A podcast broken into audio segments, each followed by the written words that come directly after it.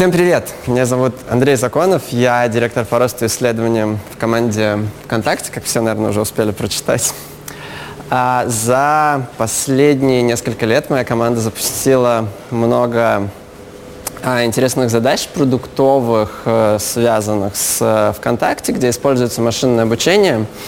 И появилось достаточно много интересного опыта с тем, как это делать максимально эффективно, как построить такую команду и как, в принципе, правильно подходить к запуску таких проектов. А, стоит отметить, что какие-то проекты очень заметны со стороны. Это умная лента новостей, это раздел рекомендаций контента. Какие-то проекты менее заметны со стороны, но там, э, действительно важны для того, чтобы ВКонтакте было удобно пользоваться. Это рекомендации друзей, это э, определение того, что какой-то контент менее качественный, это защита пользователя от спама и все прочее. И в и там в плане технологий, вот если говорить про машинное обучение, мы в принципе используем их огромное разное количество. Это и алгоритмы ранжирования, как показывать максимально интересные записи выше. Это и классификаторы, и мы изучаем большие объемы данных, чтобы понимать, как развивать продукт.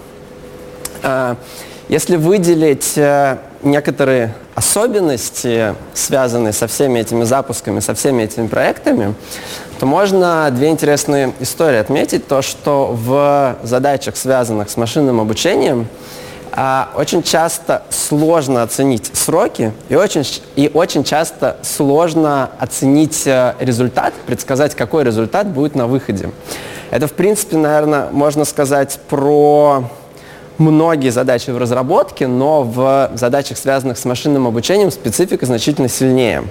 Если э, привести пример, э, у нас есть задача сделать интернет-магазин или задача сделать э, мобильное приложение, мессенджер, еще что-то то это такая достаточно классическая уже к 2018 году задача для разработчиков, для менеджеров, для команды.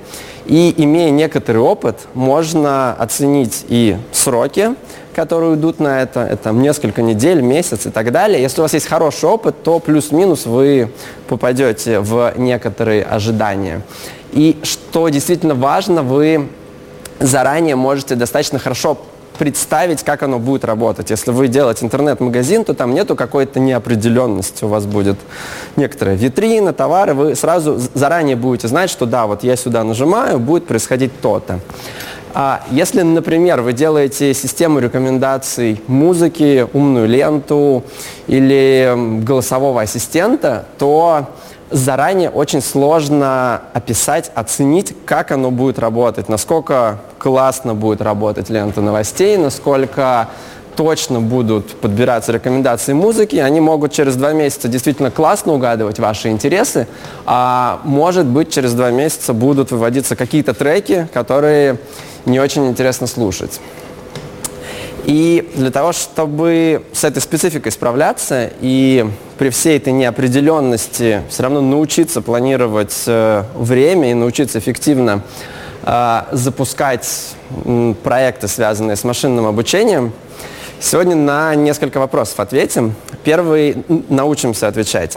Первый вопрос, который действительно важный, с которого всегда стоит начинать, а нужно ли вот в этой конкретной задаче в целом применять машинное обучение и сложные алгоритмы, или можно вообще обойтись без машинного обучения, сделать быстрее, проще, и результат тоже будет э, достаточно качественным.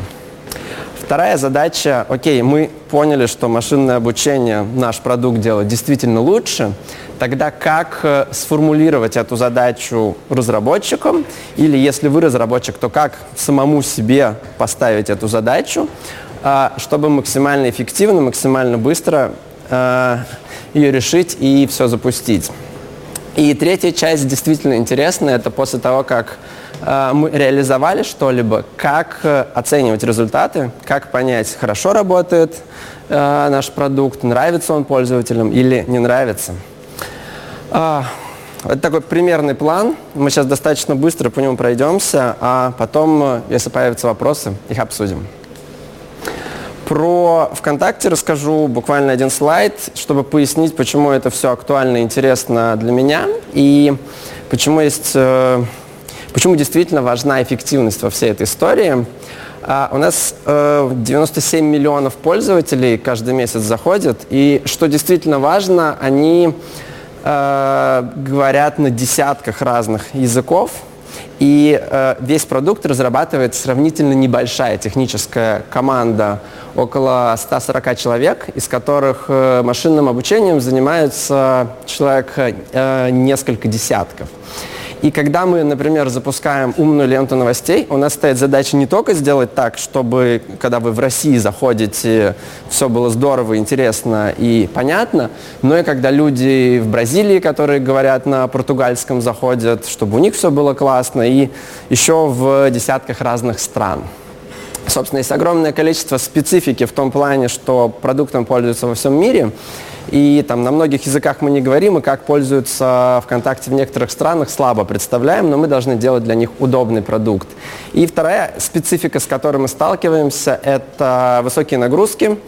А, к примеру, в ленте новостей каждый день просматривают более 9 миллиардов записей. Это значит, что то количество данных, которые мы анализируем, а, оно огромное, и оптимальность алгоритмов, скорость работы нам действительно важна. А теперь про машинное обучение, некоторая а, интересная информация, особенно с учетом того, что многие им не занимались и не очень а, давно в этой области.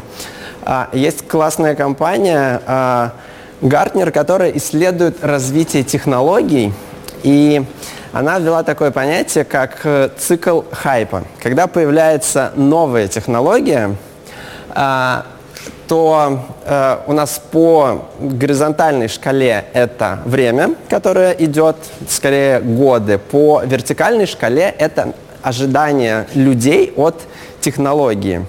А, собственно, происходит это следующим образом. Вначале, когда технология новая, от технологии ничего, в принципе, не ждут. Потом появляется несколько интересных проектов, и интерес к технологии очень стремительно растет, и ожидания становятся сильно завышенные.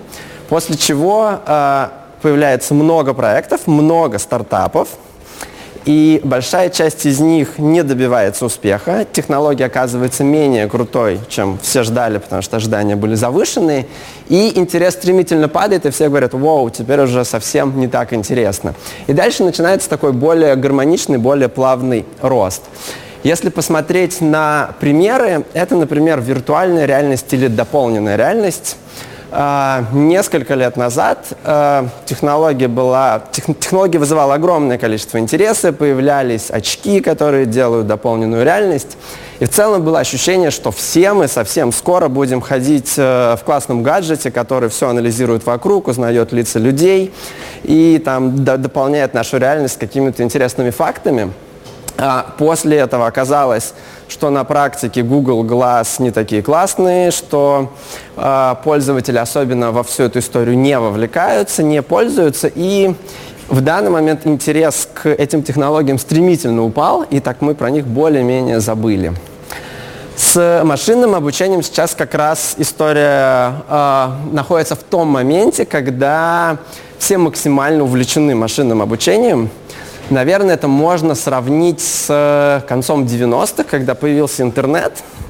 А, он становился популярнее, и была популярная такая мысль, то, что берем любой бизнес, приделываем к нему интернет-сайт, и бизнес растет в 10 раз.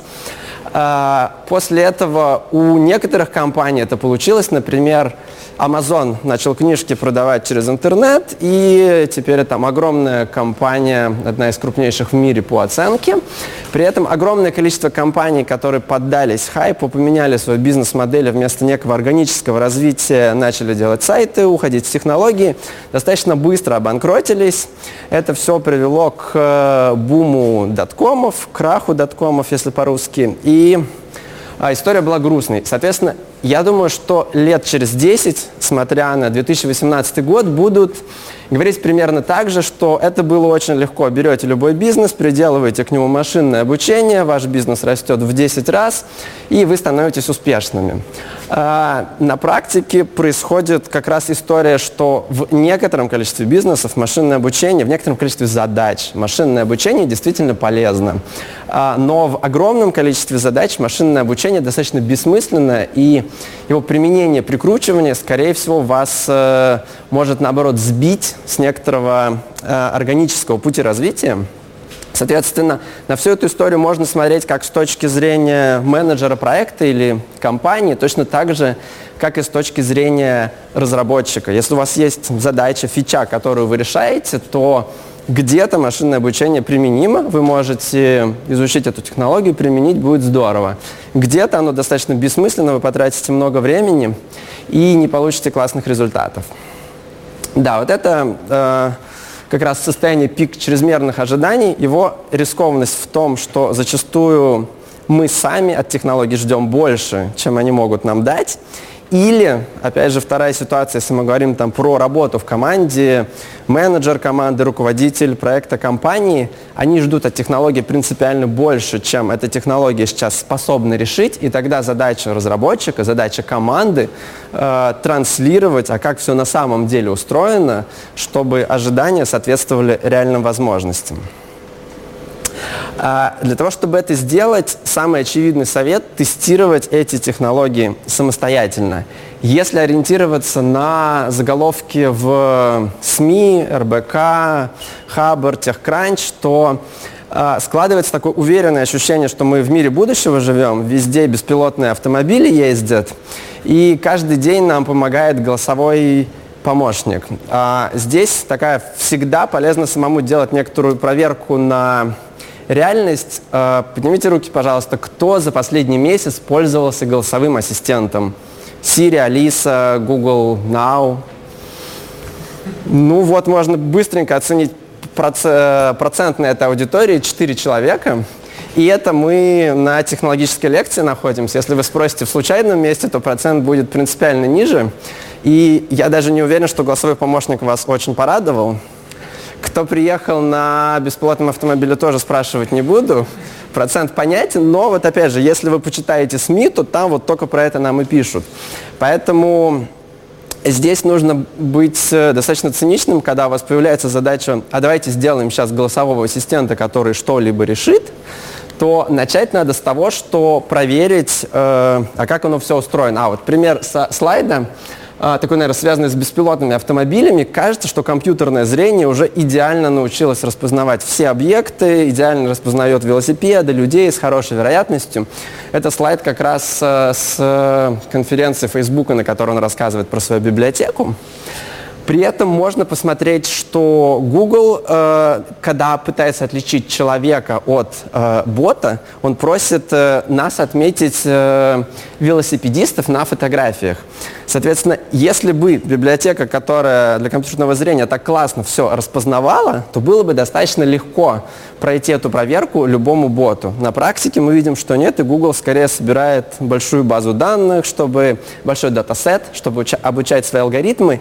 И, видимо, пока что компьютеру э, задача э, распознать велосипед на фотографии еще явно не решена в хорошем качестве. Такой же пример и с голосовыми помощниками. Мы все можем сами потестировать, насколько они увлекательны. И даже с распознаванием написанного э, э, от руки букв, текста, слов. Достаточно плохо их пока компьютер распознает. Э, вторая очень э, важная, важный подход, чтобы проверить, нужно ли вам машинное обучение. В задачи, которая у вас появилась там, в некой продуктовой задаче, прежде чем проинвестировать свое время в решение, в создание алгоритма, попробуйте вручную решить эту задачу. А, и посмотреть, повлияет ли это, а, поможет ли это вашему продукту, или задача там. Предположим, у вас появилась классная идея сделать стартап, который с помощью голосового ассистента помогает купить э, билеты на самолет.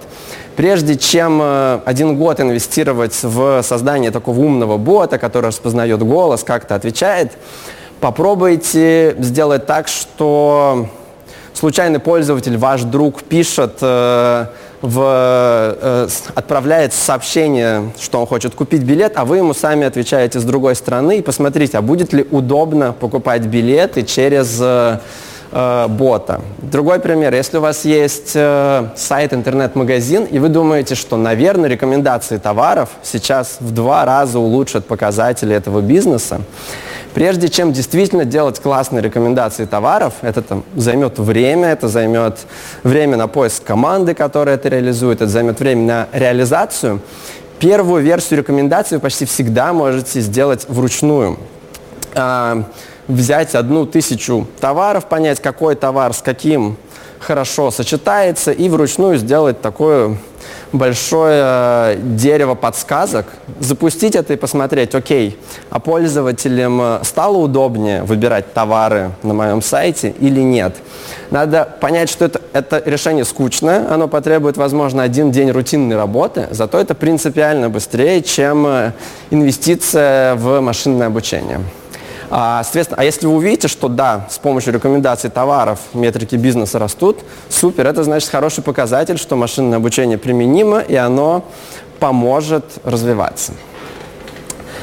А, еще одно э, такое важное, как минимум для себя при подходе к задаче бизнесовой или технической решение, которое нужно понять, это определить э, машинное обучение в этой, зада э, в этой задаче, оно критически важно или оно просто может быть полезно.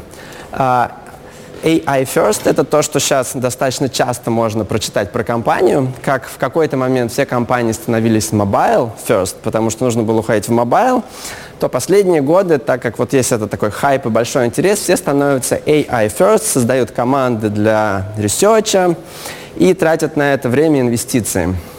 А, этот кейс, а, то есть этот подход, безусловно, необходим, если вы делаете беспилотные автомобили, умную ленту новостей для 100 миллионов пользователей. И вот для, для таких продуктов вам действительно надо много сил инвестировать в машинное обучение, так как только с помощью машинного обучения ваш продукт заработает.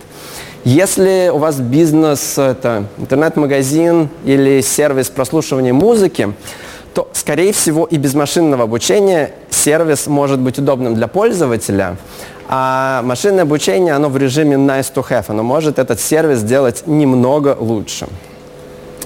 А, это достаточно важно в том плане, что пересечение вот этих э, задач, оно не очень большое. Когда, то есть, э, если вы разработчик, то все интересные задачи, действительно, они, скорее всего, лежат достаточно далеко от продукта. Очень интересно делать какую-то передовую технологию, улучшать на 1% точность распознавания объектов на видео или на полпроцента улучшать точность распознавания голоса. Это интересная техническая инженерная задача для research. Для бизнеса на практике нужны совсем другие задачи. Нужно достаточно быстро применить существующую технологию и не тратить месяцы на исследование. И вот прежде чем заняться той или иной задачей, а, как минимум для себя, честно, если вы управляете командой, если вы разработчик, нужно ответить, вы хотите как можно быстрее получить некое решение или вы хотите заняться интересной задачей, продвинуться где-то в науке, написать научную статью, а, потому что вот эти вещи, они очень редко связаны. А, примеры, где люди любят усложнять. На собеседованиях в команду машинного обучения я люблю спрашивать вопрос. А, у нас есть пользователи ВКонтакте, когда он приходит, нам очень важно а, а, когда мы генерируем ленту новостей, ленту рекомендаций, нам очень важно понимать язык пользователя. Собственно, вопрос, как понять, вот есть пользователь, у него есть профиль, а, как понять его язык. Чем э, опытнее разработчик, тем более сложные решения обычно можно услышать. Мы зачастую доходим уже до того, как мы работаем с естественными языками, переобучаем нейронную сеть, придумаем новую архитектуру. На практике для продукта очень хорошо подходит решение просто посмотреть язык в профиле, потому что пользователи сами его заполняют при регистрации, и эта штука классно работает. У большинства пользователей уже, уже сами сказали, какой язык им нужен. А, еще один интересный пример. А, одна из таких классических задач в области машинного обучения – это рекомендации музыки, куча соревнований на эту тему проходит и так далее. Естественно, когда приходит пользователь, нужно понять, какие жанры музыки он любит, что ему интересно, и порекомендовать ему интересные плейлисты, интересную музыку под настроение. А, опять же, можно анализировать активность пользователя, смотреть, с какого устройства он зашел, какое сейчас время суток и так далее, и так далее. Есть простое решение, можно спросить пользователя, какую музыку он хочет послушать. Это решение исключительно продуктовое, никак не связано с машинным обучением, но точность ответов значительно лучше, чем у большинства алгоритмов, которые предсказывают. Соответственно, а, такое решение дает сразу огромное количество информации, а классные модели рекомендаций, они уже только потом немного улучшат сервис. Но, в принципе, для запуска музыкального сервиса можно отлично обойтись очень простыми алгоритмами. А, собственно, был первый пункт понять, а можно ли обойтись без машинного обучения.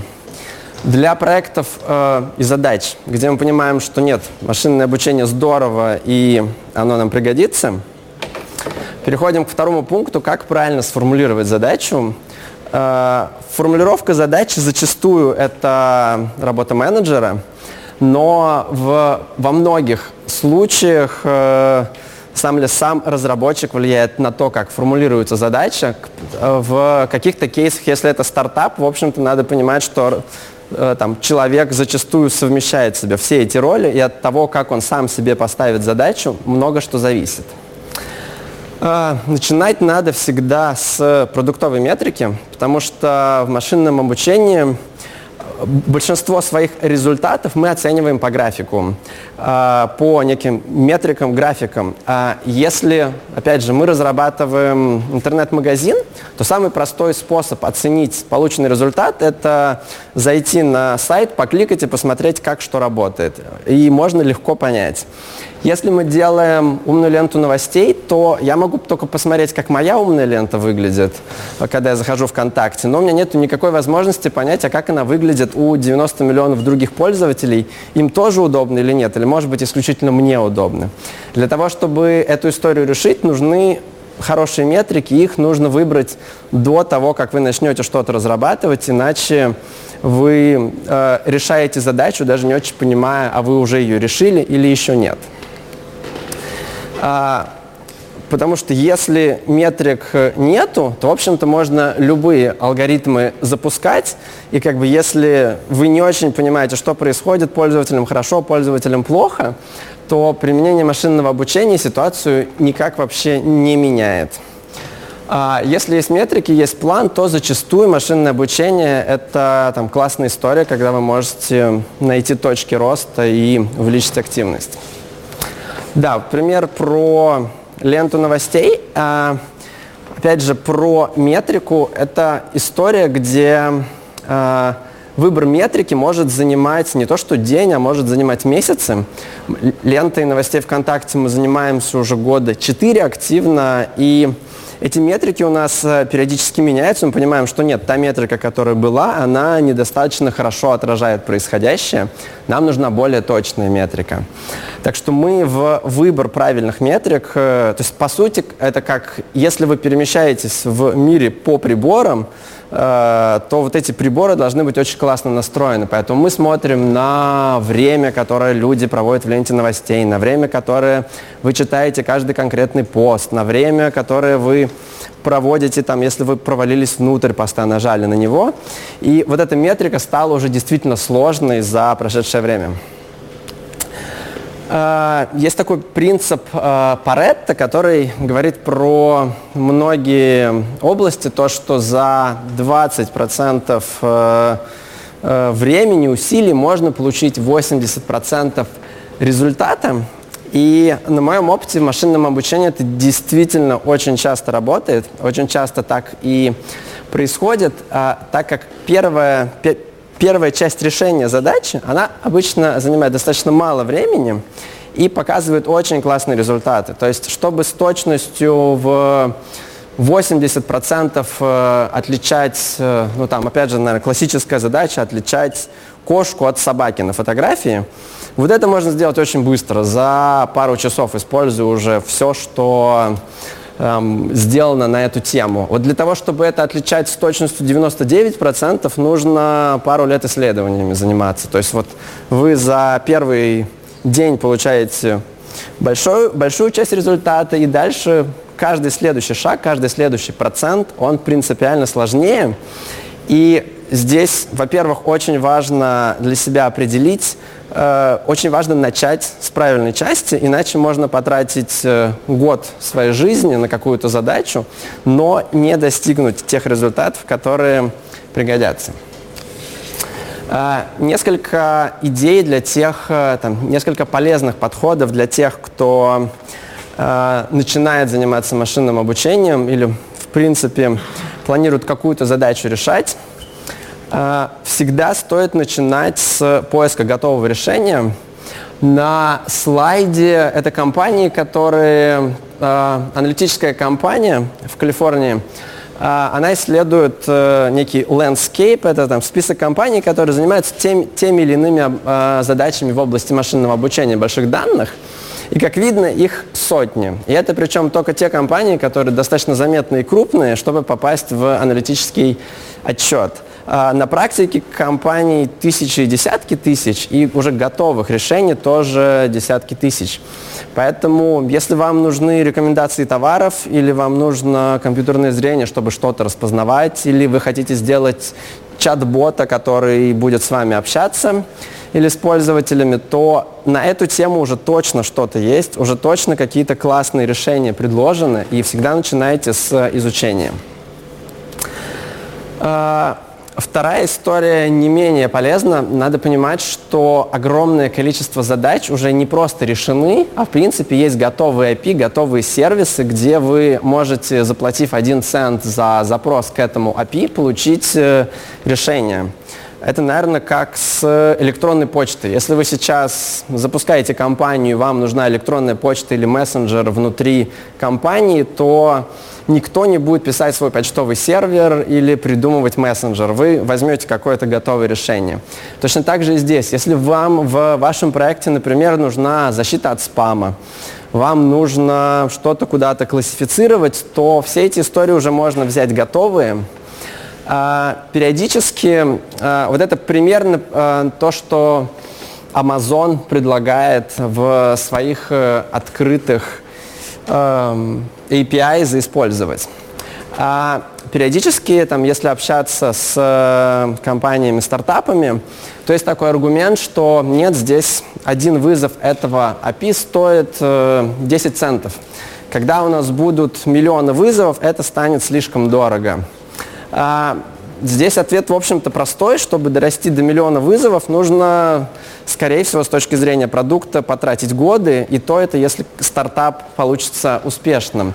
Поэтому всегда проще начать с чего-то готового и платить за это 10 долларов, а по мере роста продукта стартапа уже разрабатывать свое решение. Для огромного количества компаний это решение классно работает.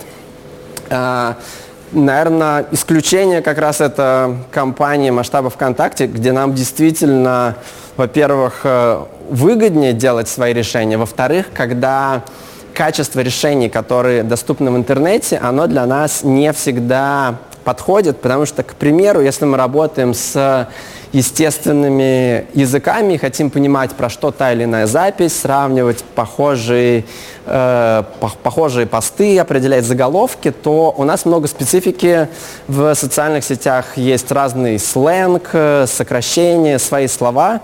И, э, наверное, никто лучше нас не может сделать эту историю, потому что у них даже нет нужного объема данных, чтобы э, правильно обучить модель. Поэтому мы во многих э, историях инвестируем э, и получаем качество лучше, чем доступно вовне.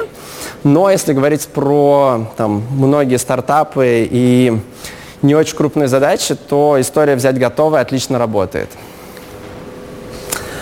Э, Слайд достаточно важный для всех, э, кто особенно не занимался машинным обучением. Со стороны есть ощущение, что это космически сложно. Чтобы, а, например, есть простая задача классифицировать э, записи. Например, мы хотим понимать, что этот пост про э, погоду, а этот пост про путешествие. Такая простая задача классификации по заголовку новости, понять, про что эта новость. Uh, на самом деле код, uh, uh, на самом деле есть большое количество библиотек, как уже было раньше, и если вы хотите на питоне решить эту задачу, то вам нужно подготовить данные, вам нужны примеры записи про погоду, примеры записи про путешествия. После того, как вы это сделаете, то сам код, модель обучается с помощью четырех строк кода на питоне. И надо отметить, что то качество, которое эта модель дает, оно очень классное, потому что это библиотека, которая разрабатывает э, огромное количество людей – и даже если вы будете придумывать свою новую модель, которая э, там, прочитаете много книг и так далее, то, скорее всего, до этого уровня классификатора вы дойдете достаточно не скоро. Поэтому прежде чем инвестировать во что-то действительно новое, изучайте, а что уже сделано. Может оказаться, что все очень просто. Э, в случае машинного обучения, как в любой другой разработке, надо помнить, что мы не в сферическом э, мире, в каком-то вакууме существуем, а мы делаем обычно продукт для решения какой-то задачи из э, реального мира, и там есть свои ограничения. К примеру, когда мы э, занимаемся лентой новостей ВКонтакте, у нас есть э, очень классные, интересные подходы, как все анализировать, э, как определять интересность но на практике, э, с учетом наших нагрузок, количества пользователей, э, многие алгоритмы будут работать 5 секунд или 10 секунд. И мы сразу понимаем, что нам это не подходит. Если вы открываете приложение ВКонтакте и дальше 10 секунд ждете, пока у вас что-то загрузится, может быть, эта лента будет э, действительно классной, но вы вряд ли дождетесь. 10 секунд бесконечно долго. И нам на практике нужно решение, которое за 100 миллисекунд все делает. И это уже на этапе проектирования, уже на этапе э, планирования нам позволяет откинуть множество идей и очень с, сузить те технологии, наверное, те там, подходы, которые нам нужны. Э, опять же, стоит э, помнить всегда то, что э, конечный продукт — это машинное обучение плюс э, там, backend код, в общем, э, плюс классическое программирование. И те вещи, которые иногда очень сложно оптимизировать или ускорить в машинном обучении, как бы если э, модель, которая определяет что-то на фотографии, например, определяет, что написано на фотографии, если она работает одну секунду, то ускорить ее и сделать так, чтобы она работала полсекунды, это сложно. Это может занять месяцы. Но есть э, классические подходы к разработке. Что-нибудь закэшировать, что-нибудь посчитать заранее до того, как пользователь пришел, сделать это в офлайне, в очереди и так далее. И это может уже существенно упростить все. То есть э, всегда смотрите, может быть, вы упростите свой продукт, может быть, вы как-то оптимизируете э, сам backend-код вокруг машинного обучения. Машинное обучение обычно оптимизировать намного сложнее. А, на примере распознавания того, что написано на фотографиях. У нас в ленте десятки миллионов э, картинок загружается каждый день, и нам нужно для того, чтобы все это ранжировать и понимать, кому что интересно, понимать, что написано на, том, на той или иной фотографии, на том или ином меме и так далее. И э, если бы мы напрямую все это прогоняли, каждую фотографию через модель, которая определяет, на каком языке этот текст написан, что написано, какие там буквы, слова и так далее, это было бы, это потребовало бы огромного количества ресурсов, э, серверов. Соответственно, мы это достаточно сильно оптимизировали. Там, одну и ту же фотографию могут использовать в разных записях, поэтому иногда можно что-то закэшировать, можно отдельной моделью просто проверять, э, что есть какие-то буквы на фотографии. Эта модель простая. Она просто проверяет, что на фотографии хотя бы что-то написано и нужно распознавать. А, и только уже вторая модель, она распознает конкретный э, текст на конкретном языке. Если подвести некоторый итог второго пункта, как запускать максимально быстро, то я бы рекомендовал, наверное, такую последовательность э, для тех, кто хочет, для тех, у кого цель в первую очередь запустить быстро продукт или решить свою задачу. Если есть решение без машинного обучения, то начинайте с него. Э, возможно, это сэкономит вам достаточно много времени. После этого э, подумайте над метрикой и возьмите самое простое решение, посмотрите, как это все заработает. Дальше итеративно пробуйте новые метрики, более сложные модели, более сложные подходы.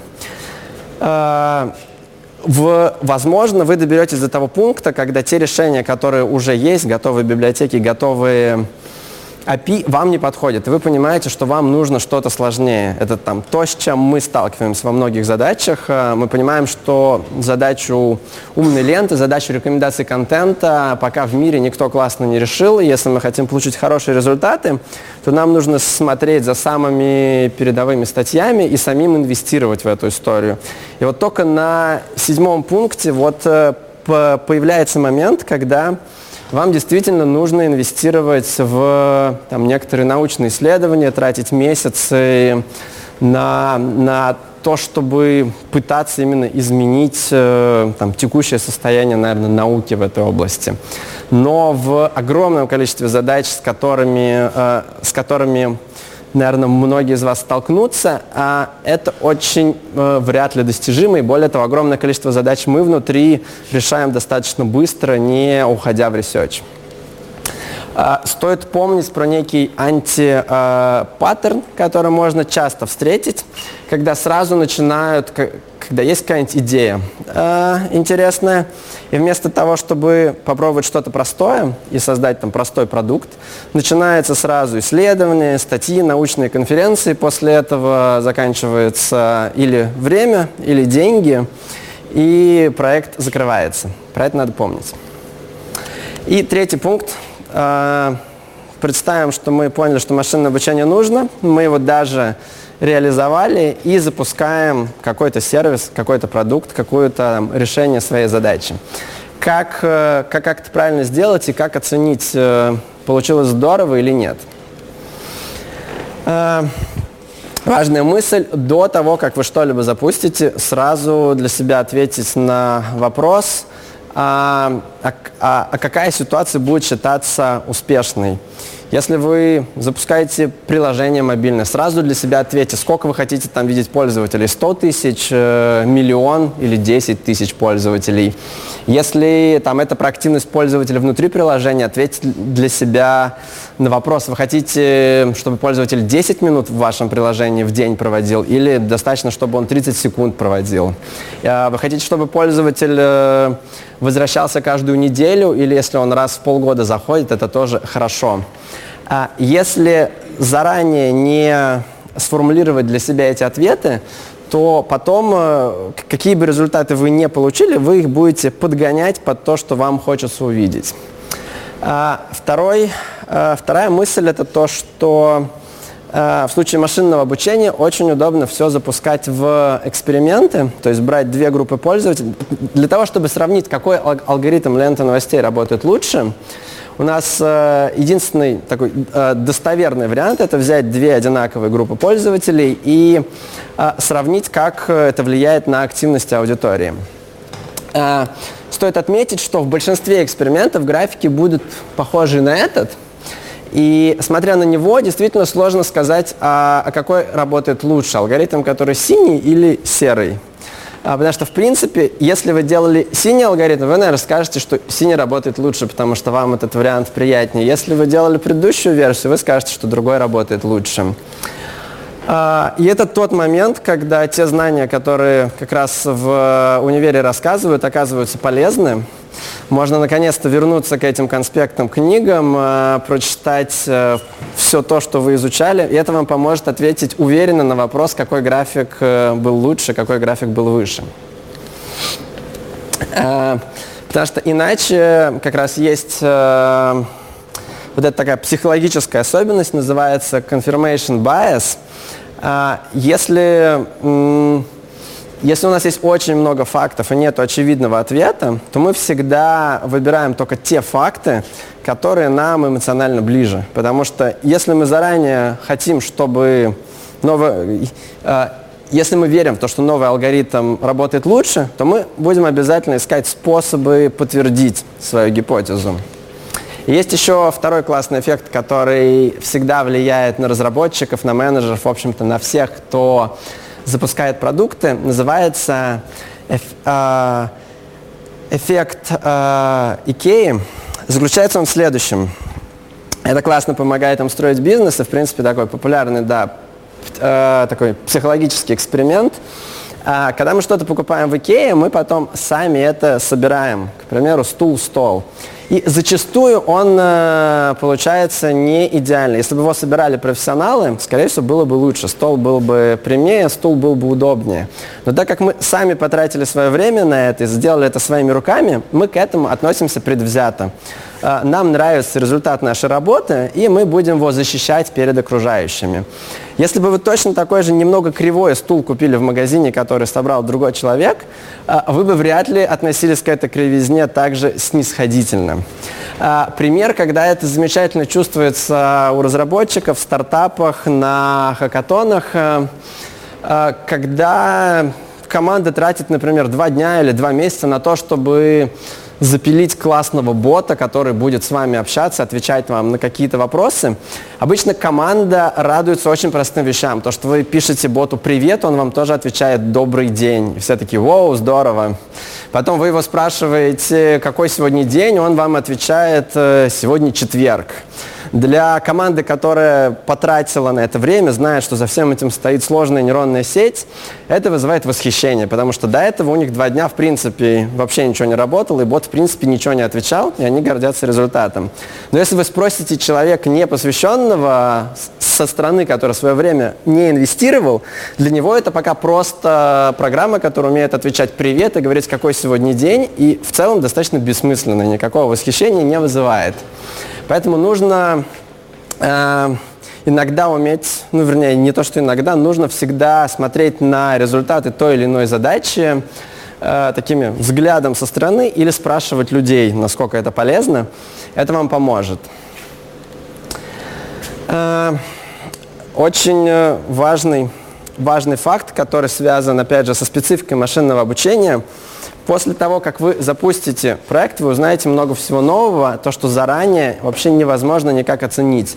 А, опять же, если вы запускаете интернет-магазин, то вы заранее знаете, как он будет выглядеть для любого пользователя во всем мире. Если вы, вы запускаете рекомендации музыки, к примеру, то вы только можете потестировать на себе и на своих друзьях, что вам будет рекомендоваться но вы никак не можете узнать, а что там увидит пользователь из Бразилии или пользователь из э, Владивостока.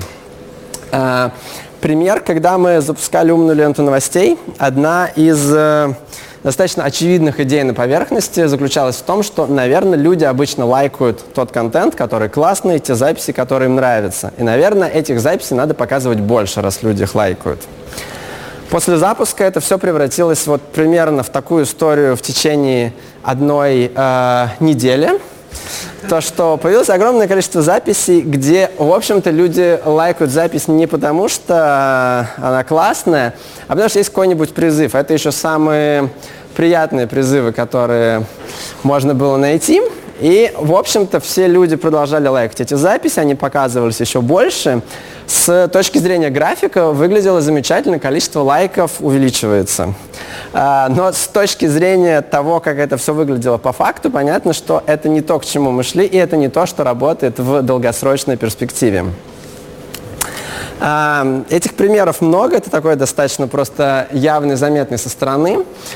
Если э, как, некую, там, как некую мысль это оформить, то что огромное количество вещей вы до того, как запустите, вы в принципе никогда не сможете узнать. И это значит, что до того, как вы запустите, идеально сделать не получится, так как ну, у вас всей информации нет. Если вы чего-то не знаете, значит идеально задачу не решить. Если у вас задача отсортировать массив, то у вас вся информация есть, вы можете сделать алгоритм, который в 100% случаев э, правильно отсортирует. В случае задач, связанных с машинным обучением, так не работает, поэтому то, что скорее сработает, это сделать некий минимальный прототип, который полезен, его запустить, а дальше настроиться на то, что вы будете делать много итераций, вы будете его поддерживать, после запуска у вас будет появляться новая информация, и вы будете ее учитывать и улучшать. Еще один очень важный момент, там, наверное, мысль на эту же тему. Э, в, краткосрочном, э, в краткосрочной перспективе многие вещи работают, но в долгосрочной перспективе все меняется. Э, пример с лайками как раз показывает, что да, в краткосрочной перспективе количество лайков внутри ВКонтакте становится больше, если люди лайкают бессмысленные записи. Но понятно, что если вся лента этим заполнится, то в долгосрочной перспективе, там, через месяц, через два месяца активность упадет, потому что лента перестанет быть интересной. То же самое, если вы сделаете в приложении огромную красную кнопку на главной странице, в краткосрочной перспективе количество нажатий на кнопку увеличится, потому что пользователю будет тяжело промахнуться. Но продукт станет менее удобным, и в долгосрочной перспективе он вряд ли будет возвращаться. Поэтому э, какую бы историю вы не запускали, э, Опять же, большое отличие от алгоритма там, отсортировать массив. Если алгоритм сортировки массива сегодня работает, то он будет и через 5 месяцев работать, вы можете его запустить в продакшн и больше не вспоминать. В случае машинного обучения, если вы где-то сделали рекомендации, ранжирование чего-то, определение чего-либо, то сегодня оно работает, но за полгода поменяется активность пользователя, поменяется контент, поменяются паттерны поведения, и, возможно, это все перестанет работать. Э, там, в рекомендациях музыки другой сезон года наступит, и людям станет неинтересно слушать песни про лето, или выйдут новые исполнители, новые Э, новые альбомы и так далее. И все придется там обновлять. Э, выход из этой истории, наверное, из этих там, даже двух историй, то, что все меняется по ходу времени, и то, что до запуска мы многих вещей не знаем, заключается в том, что э, сразу стоит придумывать не конечный продукт, не конечное решение, а сам процесс обучения. То есть э, на примере ленты новостей, опять же. А, если сразу придумывать э, то, как должна выглядеть идеальная лента новостей, э, Вначале должны быть записи друзей, потом должны быть э, новости СМИ и медиа, потом должны быть интересные видео, то это то, как можно сформулировать продукт, это то, что мы чаще всего изначально начинаем делать. Это не сработает, потому что вы описываете то, что конкретно вам понравится, то, что вам будет удобно, но не значит, что будет удобно э, большому количеству других пользователей, про которых вы не знаете а, там, правильный подход вот на этом же примере, соответственно, продумать, а как мне понять, что пользователю интересна запись, там, смотреть на действия пользователя, на то, что он ставит лайки, оставляет комментарии, смотреть на то, что он а, больше времени тратит на эту запись, чем на другую. То есть а, придумайте, здесь мы придумываем не алгоритм, который мы заранее писали, что он дает на выходе, а мы продумываем алгоритм, который в зависимости от активности пользователя, в зависимости от данных, которые он получает на вход, он научится э, выдавать э, там, те результаты, которые по вашей метрике будут правильными. Э, наверное, в, в заключение более-менее стоит отметить, что машинное обучение – это максимально сильно про данные. Мы много инвестируем в подготовку данных, мы все оцениваем по графикам. И это то, что классически называется data-driven подход, когда мы э, не, на, не по субъективной оценке принимаем решение, а смотрим, окей, этот график выше, значит это лучше. А data-driven во многих вещах работает, но это такой достаточно узкий взгляд и действительно классные истории таким способом э, зачастую не получится. То есть а, это вряд ли поможет вам какой-то прорыв интересный сделать, что-то действительно новое, классное изобрести. Это работает, чтобы улучшить метрики на 10% или на 5%. Для того, чтобы создавать новые продукты, которые действительно сильно поменяют, может быть, поведение пользователей, поменяют э, там, использование продуктом, э, решат принципиально какие-то задачи, А, скорее работает некий data-informed подход, когда это некая, наверное, смесь интуиции и данных. Э, вы, вы запускаете много экспериментов, вы смотрите на их результаты, а, и дальше вы отчасти э, придумываете вот некий процесс обучения, придумываете какие-то идеи и, ориентируясь по приборам, улучшаете. А, как некий summary, который полезен всем, кто так или иначе столкнется с машинным обучением, как разработчик или как менеджер. А я, как уже говорил в начале, верю, что, скорее всего, все так или иначе в ближайшие 5-10 лет с этим обязательно столкнутся. А, это как с интернетом. Наверное, в конце 90-х далеко не все были уверены, что интернет придет в их жизнь и станет важной ее частью, но по факту пришел. А с машинным обучением примерно так же. По факту я думаю, примерно в любом приложении, которое вы у себя на смартфоне открываете, машинное обучение уже есть. Зачастую мы просто об этом не задумываемся. Соответственно, три э, совета полезны и руководителям, и менеджерам, и разработчикам. Всегда вначале использ... э, оценить, нужен, нужно ли машинное обучение, пригодится ли оно здесь, не пустая ли это трата моего времени или моей команды. Во-вторых, правильно сформулировать для себя задачу, для себя или для команды, опять же. И найти те самые 20% усилий, которые помогут вам максимально быстро получить какой-то результат. А, и помнить про то, что у вас не получится сделать все идеально до запуска. Стоит запустить полезную для пользователя удобную версию и дальше итеративно ее развивать. Спасибо.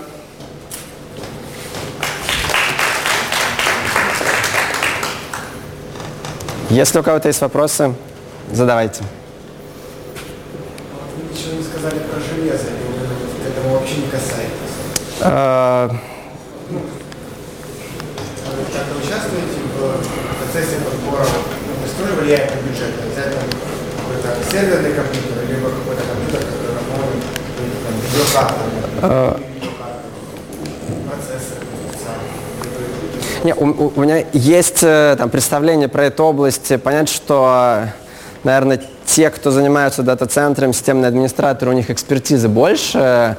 В целом, да, если думать про машинное обучение, э, история с железом интересна. Здесь понятно, там все, наверное, слышали про GPU, видеокарты и так далее.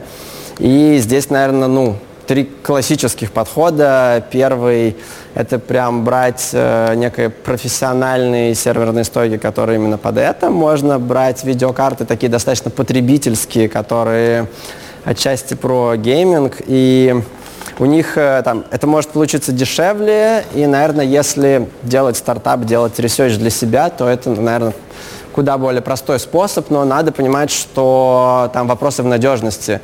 Пока видеокарта одна, с ней очень легко, если она потребительская. Когда их э, тысяча, то в обслуживании начинаются свои сложности, потребительские железо будет чаще ломаться и вся прочая специфика. И ну, там, третий вообще подход, про который стоит помнить, опять же, что можно не покупать, а можно эти же вычислительные мощности арендовать на Амазоне или где-либо еще. И ну, в большинстве случаев с этого, наверное, стоит начинать, если проект небольшой. Те мощности, выделяют, какие-то требования выставляете, допустим, для включения примера сети мне нужны там 10 на 10, 10 ядер, 10 там, гигабайт Ну, у, у нас есть э, девелоперские мощные сервера, на которых мы там обучаем свои модели, экспериментируем, работаем с данными. А, я сейчас конфигурацию не вспомню, но они там действительно мощные, с кучей там оперативки и по 4 видеокарты. А, это именно для, для разработки, для экспериментов. Когда мы что-то запускаем в продакшн, там мы, конечно же, оцениваем, сколько нам нужно видеокарт, сколько там нам нужно... Э, то есть когда мы оцениваем, э, там достаточно сложная экономика. Какие-то вещи можно считать, там, обрабатывать дольше. Например, обрабатывать, э, анализировать фотографию можно 3 секунды без видеокарты или 100 миллисекунд используя видеокарту. И тут нужно, это такая продуктовая задача оценить, а нам критично за 100 миллисекунд успеть или нам подходит решение, которое 3 секунды работает на обычном железе и мы можем сэкономить. Вот тут все зависит от продукта и в каждом конкретном продуктовом запуске мы вот это учитываем. Все, то есть я, наверное, могу потом попробовать как-то подробнее рассказать, если есть какой-то конкретный вопрос. У нас просто геймерский видеокарты. Угу. Был момент такой, что системный администратор подходит и говорит, «Слушайте, а что же вы видеокарты.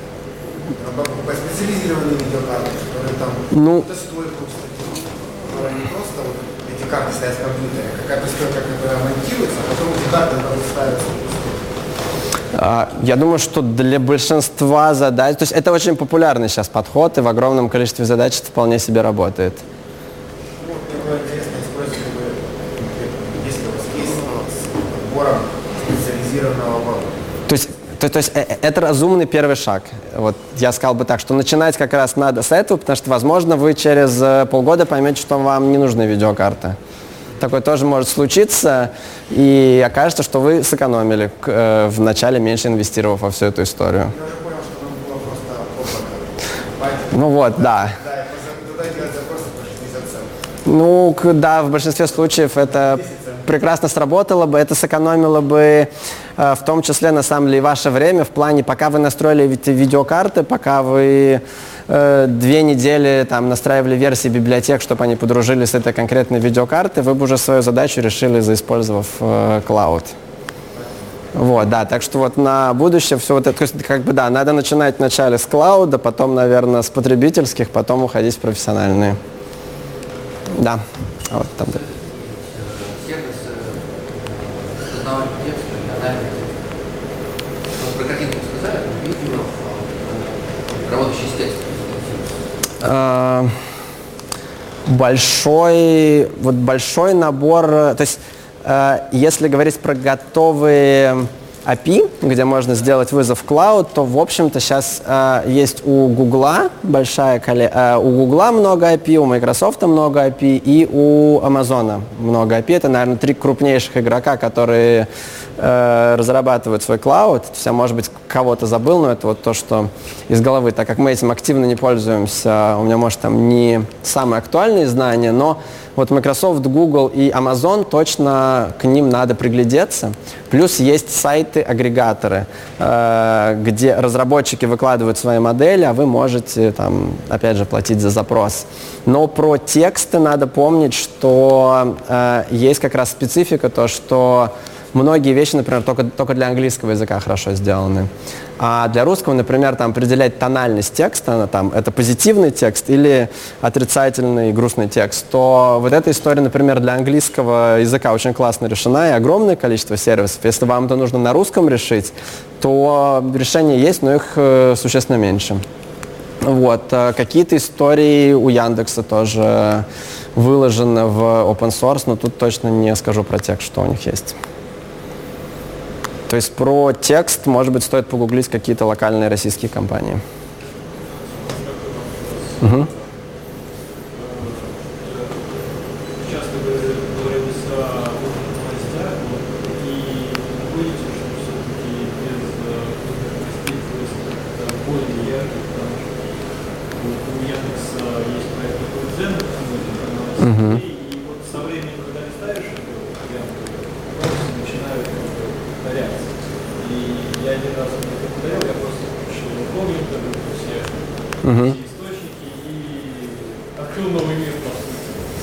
Э, Это история про то, что пользователей бесконечно много, они все очень разные, и невозможно представить, как что-то выглядит э, там, у пользователя во Владивостоке или в Бразилии. А, Есть пользователи, которые инвестируют в настройку сервиса для себя. Они подписываются на то, что интересно, то, что неинтересно, они отписываются. В целом э,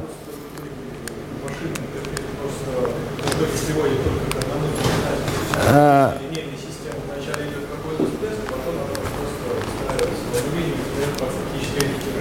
Ну, то есть вот первый простой ответ, то, что мы как раз даем возможность тем пользователям, которые предпочитают все настраивать под себя, в общем, пользоваться хронологическим режимом ленты. Но надо понимать, что людей, которые там действительно под себя все классно настроили, это ну, супер маленькая часть аудитории. Большинство людей предпочитают такой автоматический режим. Э, я зашел, и все должно быть здорово и классно. И для них алгоритмы принципиально, ну, принципиально сделали всю историю удобней. Вот, это как бы, надо понять, что у аудитории есть очень разные сегменты. Кому-то удобно, как, наверное, кому-то удобно ручная коробка передач, э, но большинство предпочитает на автоматической ездить, потому что так проще. Поэтому здесь правильный, наверное, подход. Удобно оставлять пользователю выбор, но нужно понимать, э, а что нужно большей части аудитории, и для них тоже решать проблему. Угу. Да, я, может быть, буду немножко скептичен по отношению к machine learning. А, к сожалению, я не пользуюсь э, умной лентой ВКонтакте, не могу ничего сказать. Однако а, вот рекламку, которая там сбоку не входит, uh-huh. да, в ленте, я вижу. Uh-huh. А, ну и, так сказать, оценивая уровень текущий, да, machine learning, э, могу привести такой простой пример. Даже мне понадобилось не так давно э, купить сканер. Uh-huh. Примерно пол вечера провел за поиском сканера а потом съездил его купил, и э, с тех пор э, на всех сайтах, ну в том числе, uh-huh. Machine Learning был ясно наблюдал вообще сканер. Uh-huh. У меня уже до тех пор, пока мне не потребовалось э, зайти в водопад, за 15 минут купить э, карту из шерфильтра. Uh-huh. Вот. Э, ну, то есть, э, это одно дело собирать лайки, а другое дело продать. Я, так сказать, взрослый человек, мне требуется очень большое количество разных товаров. Uh-huh. Ну, вот этому learning мне никогда, ну, вот этому члену никогда не удалось мне что-то продать, потому что э, все идет за опозданием. То есть я что-то сделал, да, и вот после этого мне как бегут за мной, что-то предлагают, да, я уже это сделал, я это купил. А, то есть из этого я делаю вывод, что э, machine learning сейчас находится в ну, совсем как бы зачаточном состоянии, то есть какая-то линейная экстраполяция и все, больше нет. Я понимаю, что э, технологии да, ну, или нейронные сети, которые, значит, соответственно, учились на каком-то, и вот они буквально, ну это технология очень, uh-huh. А, я понимаю, что имплементация идет задержкой после research. Вот вы видите research, да? А, как вы оцениваете, в, какие, в какое время, 5 лет, 10 лет назад, 15 лет назад были сделаны основные достижения, которые сейчас используются, и э, есть ли последние 5-10 лет достижения вот всплеск да, research а, э, который, как вы ожидаете, может быть имплементирован в ближайшем будущем? Чтобы улучшить эту ситуацию. Сейчас ситуация, она как. Давайте я быстро отвечу на, второй, на вторую часть вопроса, а потом на, на первую часть вопроса про рекламу. Это популярный кейс, там есть на самом деле объяснение всей этой истории. А, тоже попробую быстро сформулировать. А, вот в machine learning е вот этот а, gap, промежуток между тем, когда придумали классную штуку, и она там действительно появилась в продуктах, вот он а, очень маленький. Я думаю, в большинстве случаев это действительно месяцы. Отчасти это связ связано с тем, что research и применение этой истории происходит а, внутри там, одной и той же компании. Это не так, что ученые в, там, на другом конце мира что-то придумали, мы подождали, пока они опубликовали статью, прочитали ее, что-то сделали. Зачастую это все происходит внутри компании. Мы сами инвестировали в research, мы сами, если увидели классный результат, нам, мы заинтересованы в том, чтобы это быстро применить. То же самое происходит в Фейсбуке, в Гугле и так далее.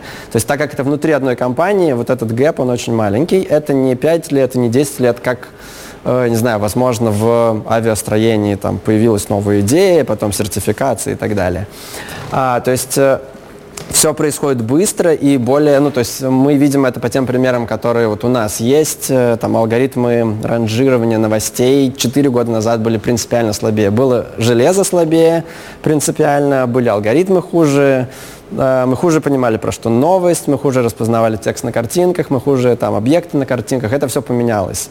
И, не знаю, там, ну, наверное, self-driving cars, э, бесплотные автомобили, та область, которой тоже это действительно видно. Я думаю, что там 10 лет назад это, в принципе, была очень такая научная фантастика. Сейчас это вот примерно реальность, и как раз благодаря тому, что каждый год что-то происходит. А пример про то, что если поискать миксер, то дальше миксер будет преследовать э, следующие пару недель – Тут, наверное, нужно такой мини-экскурс, сейчас постараюсь быстро сделать про то, как это устроено. А, мы показываем рекламу, то есть мы продаем рекламные места, рекламодатели приходят и э, покупают эти рекламные места. Они говорят, что э, показывать рекламу миксера всем, кто э, там, интересовался миксерами за последние две недели. А, и в данном случае мы в, в этой истории в, во многих случаях только такой ну, посредник, который предоставляет вот это рекламное место, рекламную площадку. И конкретно наши алгоритмы на это не влияют. А, там есть э, такая большая индустрия, а, как э, таргетировать рекламу. И там тоже на самом деле зачастую, то есть э, зачастую проблема того, что вас преследует миксер, не в том, что э, не в том, что алгоритмы плохо понимают, что пора остановиться, а в том, что экономически выгодно почаще напоминать про миксер, потому что, окей, кто-то заинтересовался миксером, сканером, чем угодно, Дальше экономически выгодно ему две недели на всякий случай напоминать, неважно, купил он или он не купил, потому что если э, сработает и он купит, то это все окажется экономически выгоднее. То есть как бы то, что какая-то часть рекламы откручивается на вас зазря, это как бы немного в минус уходит, но экономика всей этой истории все равно сходится. То есть как бы выгоднее крутить с запасом. Может быть, вы случайно посмотрели миксер, но если две недели вам напоминать, то, может быть, вы все-таки передумаете и купите его. Так что, на самом деле, вот это утверждение, то, что реклама еще ни разу не повлияла на то, что там, на какой-то поступок, вот оно спорное, это очень сложно отследить, наверное, назад, но я прям уверен, что там и на мои какие-то поступки она влияла, и на ваши поступки влияла. То есть, я думаю, вся вот эта история работает. Страшно будет, что в один прекрасный день вы с двумя сканерами на столе. Конечно. Ну, вы можете быстро понять, что второй сканер лучше, и первый продать на Юле. Это тоже как бы работает. Такой еще вопрос, да, по поводу тестирования. Вы сказали, что, к примеру, неких также групп, да, не задумались ли вы, как, э, какие-то аналоги инструментов тестирования, например, тот же Selenium, в каком инструменте? Да. Это некая имитация браузера. Мгм. Гоняем код внутри кода, а мы как бы имитируем среду пользователя. Да. Точно так же не приходили вам идеи сделать какой-то алгоритм, который будет имитировать пользователя, который ну, какие-то простые кейсы делает, чтобы вашу ленту рекомендаций. Так а, как бы, ну, э, то, что все кнопки нажимаются, там все подгружается, мы, естественно, автоматизируем и тестируем. А как протестировать, понравятся ли вам аудиорекомендации, ну, невозможно. Мы вот показываем э, вам какой-то плейлист аудиорекомендаций. Вы куда-то нажмете, куда-то не нажмете, это никак не автоматизировать. Ну, ну, не рандомные, но какие-то эвристические варианты, есть пользователь лайкает там эти истории, каким будет выдаваться. Есть в этом смысл? Это, то есть, я, наверное, смотрю на это то, что получится что-то очень э, сферическое в вакууме. Ну, то есть, можно, наверное, проверить, э, можно автоматизировать гипотезу, что если пользователь все время лайкает э, фотографии с котами, то у него будет много фотографий с котами в ленте. Если пользователь все время слушает э, металлику, то у него будет много металлики в аудиорекомендации. Такое, в принципе, можно автоматизировать, э, но это настолько далеко от э, реального мира, что ценность, мне кажется, не очень большая. Э, у вас пользователь, вы оцениваете, сколько пользователь задержался на посте. Это как вы технически реализовано? Как это вы состояние браузера, да, отслеживаете? Ну, мы, вы же можете в браузере JavaScript отслеживать, что сейчас на экране, что попадает во viewport. Э, Можете оценить, там, отслеживать, идет скролл, не идет. То же самое на мобильных устройствах. Можно в миллисекундах посмотреть, э, какие элементы были на экране, какое время. Это подразумевает взаимодействие команд разработчиков, например, фронтенд разработчиков. Э, Да, безусловно. Ну и в нашем случае у нас как раз э, нет деления на то, что вот эта команда только машинным обучением занимается, а вот эта команда только продукт. обучение 20 человек.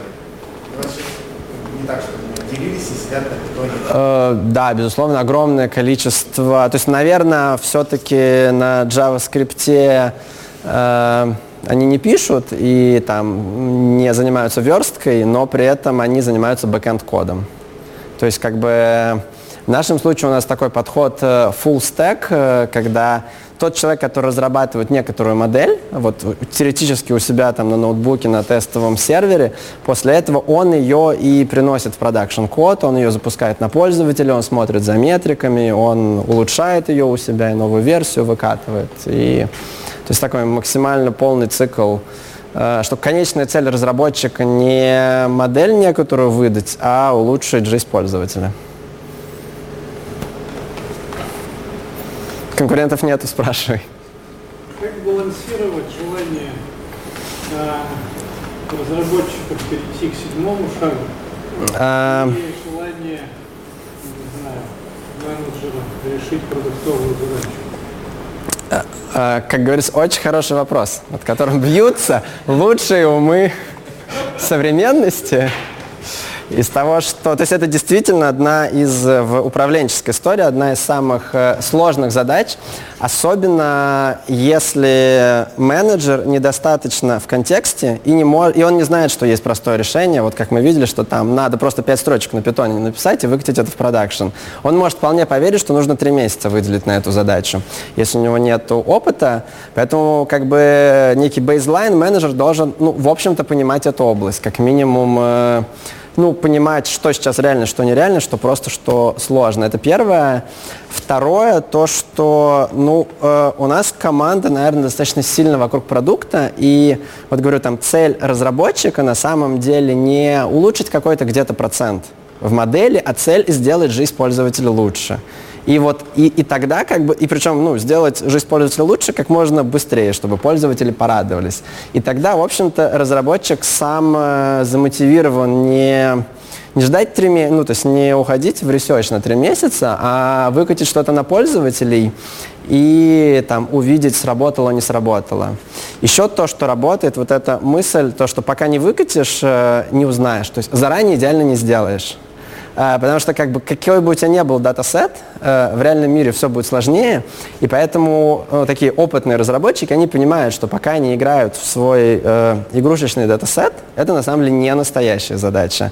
А настоящая задача, она связана с э, production ом, с настоящим поведением пользователя, и чтобы стало интересно действительно, чтобы решать действительно интересную задачу, нужно вначале выкатить что-то в production, и вот это как бы тоже мотивирует тебя идти по правильному циклу. Ну, а чтобы... Но при этом до пункта 7 зачастую можно никогда не дойти, это все понимают.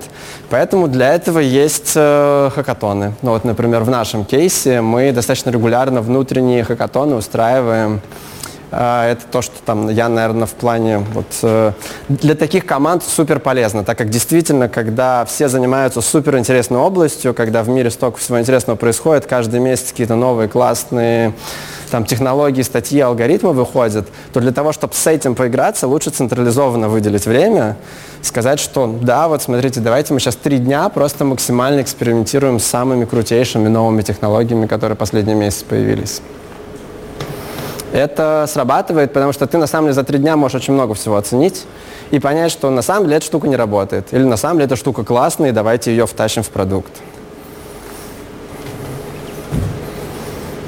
Да. Еще вопрос. Э, я понимаю, что вы сейчас можете не ответить на этот вопрос, эм, потому что не захотите.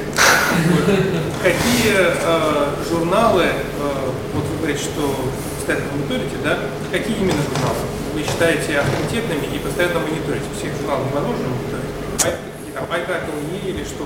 Какие? Э, я, наверное, более, такой, ну, у меня более прикладной взгляд на эту историю, то есть там IEEE, ACM, эта история, наверное, чуть более академическая, и там за ней чуть в меньшей степени активно слежу, то есть то, что я мониторю, в первую очередь, так и ближе к продукту, это, наверное, ну, TechCrunch, условно говоря, я смотрю, какие продукты запускаются, потому что если есть классная технология, действительно классная, она действительно работает, то вокруг нее обязательно появится продукт.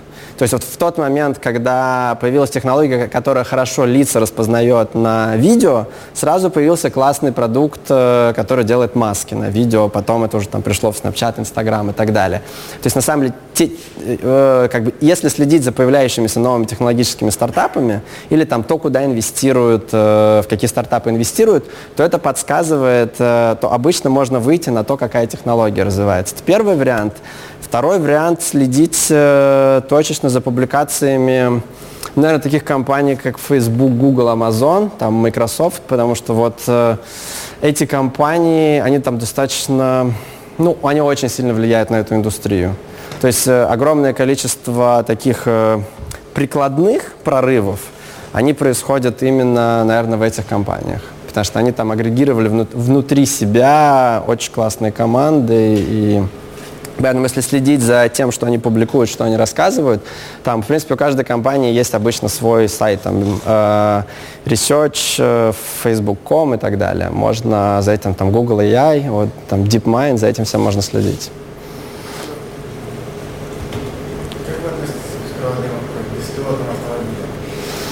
Замечательно. Ну, как считаете, эта технология, насколько она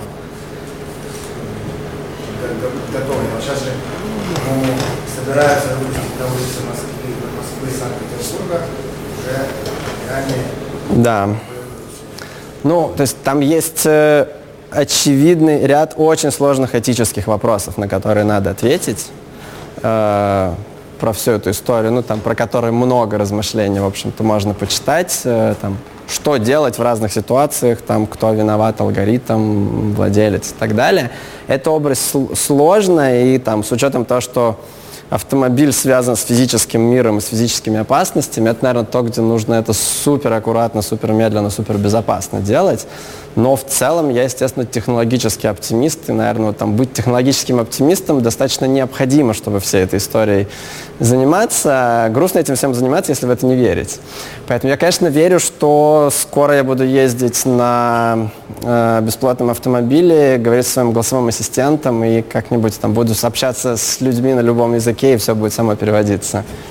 Вы считаете, что технология уже, ну, если не продакшн ready, то вот уже на QA, Э, стейджинге, да, Я думаю, да, и более того, стоит отметить, э, э, наверное, не вспомню, как точно называется, но вот график скорости, м, скорости развития технологий, что там э, между изобретением проводного телефона и мобильного прошло там столько-то лет, десятки лет, а там между изобретением iPhone его, там, и улучшением iPhone уже там проходят прям, ну, то есть буквально месяцы. То есть сейчас вот скорость развития технологий там производная, она принципиально больше, она ускоряется. Поэтому, как бы, если там раньше изменения происходили за 10 лет заметные, то сейчас заметные изменения могут за там год-полгода произойти. Поэтому, да, я там очень, ну, то есть я оптимистично смотрю на все эти истории. Спасибо всем.